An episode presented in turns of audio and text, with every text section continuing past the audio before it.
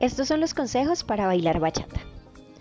Lo primero, tus movimientos deben ser suaves y apasionados. Déjate llevar por la música. Recuerda que la bachata se divide en 8 tiempos, 4 por cada compás. El movimiento fundamental de la bachata es ir 4 tiempos hacia la derecha y 4 tiempos hacia la izquierda. Reconoce los tiempos, para esto debes contar mentalmente. Los movimientos de los pies debes acompañarlos con un movimiento de la cadera.